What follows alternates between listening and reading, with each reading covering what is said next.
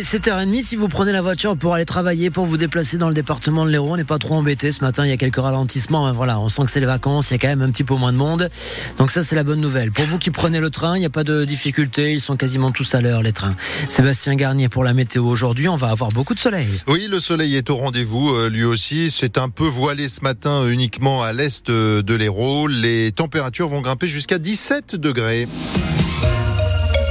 Et dans quelques semaines, des travaux importants vont débuter devant la préfecture à Montpellier. La place des martyrs de la résistance qui va devenir 100% piétonne.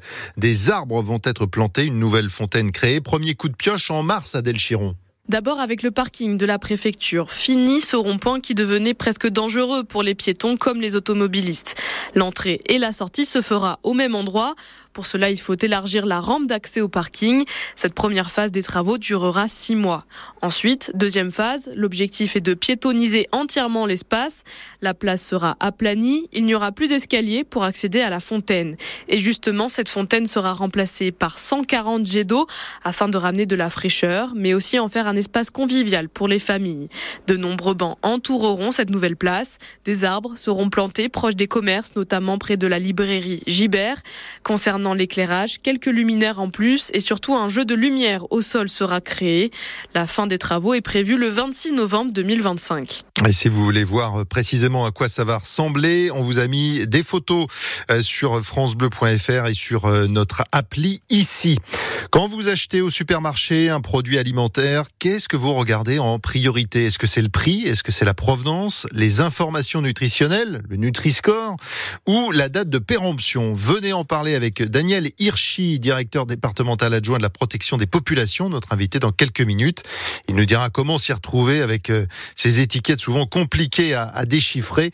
04 67 58 6000, on vous attend au standard. Plus de contrôle des étiquettes, c'est ce qui a été promis aux, agriculteurs en, colère. Mais les mesures annoncées ne se mettent pas en place assez vite. Selon les syndicats, la FNSEA et les jeunes agriculteurs doivent rencontrer le Premier ministre Gabriel Attal cet après-midi.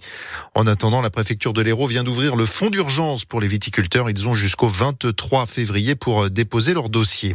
Une habitante de l'Hérault a lancé une pétition pour que Decathlon arrête de vendre des crabes vivants, des crabes verts vendus comme appât pour la pêche au vif dans le magasin d'Agde. Sa pétition a déjà recueilli près de 18 000 signatures. Elle a aussi écrit au député de la circonscription, Aurélien Lopez-Ligori, pour qu'il se saisisse du dossier. Les ennuis s'accumulent pour le club de foot de Montpellier. Et oui, les résultats en Ligue 1 ne sont pas bons, vous le savez, mais en plus, l'infirmerie se remplit. Le club perd deux joueurs.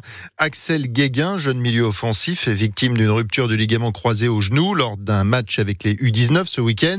Et puis surtout, Moussa Altamari, blessé à l'épaule lors de la finale de la Coupe d'Asie son retour été très attendu. Il va sans doute devoir patienter. Examen demain, mais ça a l'air assez sérieux. Montpellier n'avait vraiment pas besoin de ça, estime notre consultant Benjamin Psaume. C'est exactement ça. On va attendre les examens quand il va revenir dans la semaine. Attendu mercredi à, Montpellier, donc il va refaire les examens. Euh, mais Metz à 99%, il sera pas là contre Metz. À voir le protocole qui va être fait. Euh, Est-ce qu'on envisage, euh, vu la situation actuelle, on va essayer de le soigner et de lui faire serrer les dents pour finir la saison? Ou si malheureusement les examens se révèlent vraiment être trop trop graves au niveau de l'épaule, là malheureusement on partirait sur une intervention chirurgicale et on l'aurait pas pendant deux mois. Donc les prochains prochains vont être décisifs. Mais c'est vrai que la situation actuelle, il fait ça en début de saison, je pense qu'on l'opère. Mais la situation actuelle euh, fait qu'on va peut-être lui demander de forcer de serrer les dents, mais ce sera non.